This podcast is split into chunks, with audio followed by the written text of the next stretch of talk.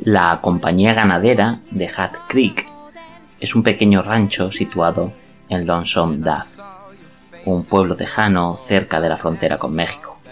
Los dos rangers retirados que lo regentan, Augustus Gus McCrae y el capitán Voodoo F. Cole, tienen visiones antagónicas del mundo, hedonista y soñador el primero y práctico y tenaz el otro, por lo que son frecuentes los enfrentamientos verbales entre ellos, no exentos de humor y un pozo de locura. La vida transcurre plácida y monótona en un Lonesome Dove, achicharrado por el sol en donde solo ha llovido un par de veces en el último año. Un día llega al rancho Jake Spoon, un viejo conocido de Goose y Cole, los Rangers, y les propone una idea disparatada conducir un gran rebaño de ganado desde Texas a Montana y establecer allí un rancho, algo que nunca se había hecho antes. Aunque apenas disponen de ganado ni vaqueros aptos para recorrer una distancia semejante, el capitán Cole decide emprender tan azarosa odisea. Y a partir de ese momento todo se precipita, la errática narración se transforma entonces en una trama llena de acción y aventuras, en la que McMurtry roza cotas literarias solo alcanzadas, dicen, por autores como William Faulkner o García Márquez. Y es que esta trama es la historia del libro Lonesome Dove, Paloma Solitaria, escrita por el magnífico Larry McMurtry.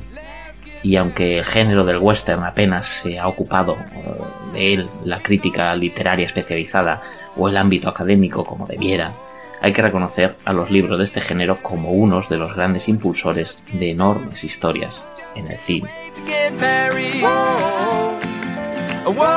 Y desde que El Virginiano, escrita en 1902 por Owen Wister, vio la luz y se consideró la novela fundacional del moderno western, que inaugura la visión histórica en retrospectiva del concepto de la frontera norteamericana, ha habido grandes clásicos del género durante todo el siglo XX y parte del XXI, pero me atrevo a considerar que Paloma Solitaria, el libro que nos ocupa hoy en este programa especial, no tiene comparación con ningún otro. Quédate y sabrás por qué.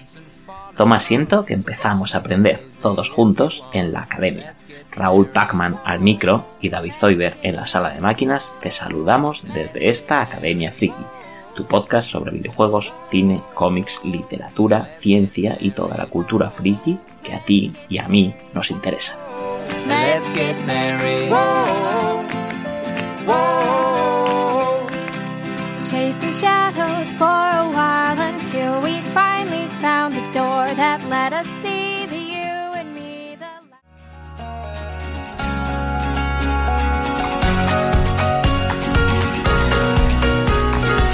Gracias a todos y todas las mecenas que nos estáis apoyando dando continuidad a Academia Friki y que podéis disfrutar de todo el contenido del podcast. Y por supuesto que estés escuchando al otro lado es lo que hace que la nave de Academia Friki tenga combustible en su viaje por las ganas de aprender.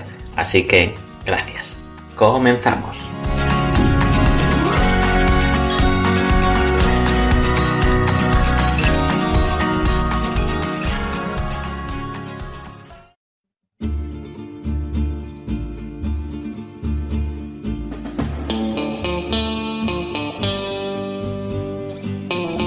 El viejo Larry McMurtry, cuyo fallecimiento en 2021 despertó mucho, muchas menos lamentaciones y expresiones de admiración que las de otros escritores como Cormac McCarthy, dicho esto con todo el sincero respeto a, este último, pues es el fallecimiento, ya decimos, de Larry McMurtry, eh, pero hizo poner en valor su más famosa novela, Lance and publicada en 1985 y galardonada con el premio Pulitzer a la mejor obra de ficción.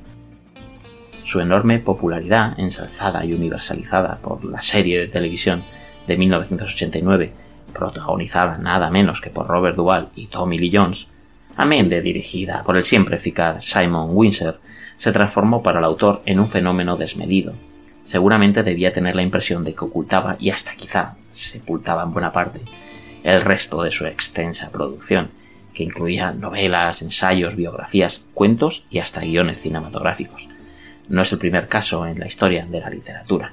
Ya sabemos eh, el, cierto sentimiento un poco casi hasta enfermizo que llegó a sentir Arthur Conan Doyle por su personaje de Sherlock Holmes.